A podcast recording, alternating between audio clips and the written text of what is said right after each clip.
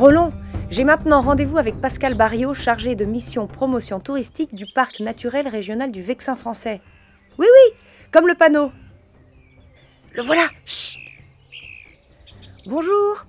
Devant ce panneau, je me pose des questions. D'abord, Pascal, c'est quoi un parc naturel régional?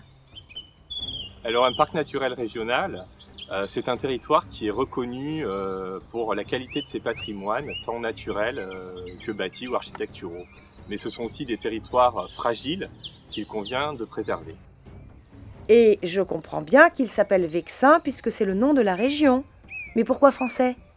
L'appellation Vexin français, elle se fait par opposition au Vexin normand.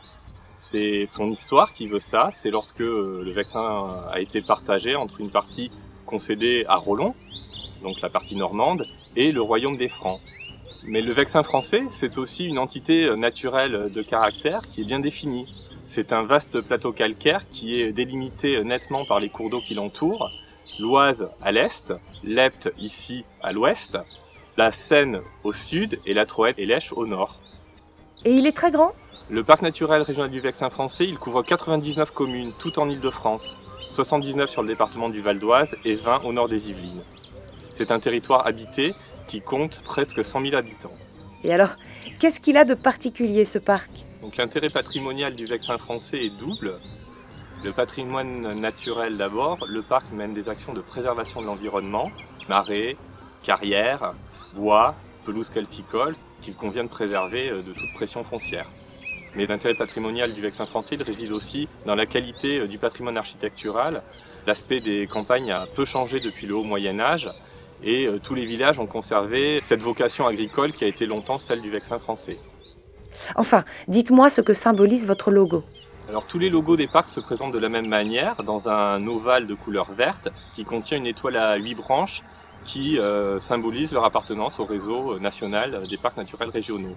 Et à cela s'ajoutent des éléments identifiant le territoire. Euh, pour le vaccin français, il s'agit euh, du blé ondulant qui euh, évoque la vocation et la tradition agricole du vaccin français et une croix pâtée, qui est une croix caractéristique du vaccin français, un monolithe de calcaire qui remonte au XIe, XIIe et XIIIe siècle et qui témoigne du petit patrimoine rural. Si vous souhaitez poursuivre votre aventure et votre parcours dans le Vexin français, je vous invite à venir faire un tour à Téméricourt, à la maison du Parc naturel régional du Vexin français, où nous disposons d'un centre d'interprétation du territoire qui vous donnera toutes les clés et tous les lieux encore à découvrir sur le Vexin français. Merci beaucoup Pascal, me voilà bien renseigné. Chouette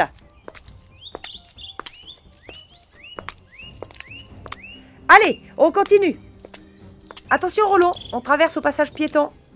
Et on continue jusqu'à l'église pour le prochain point.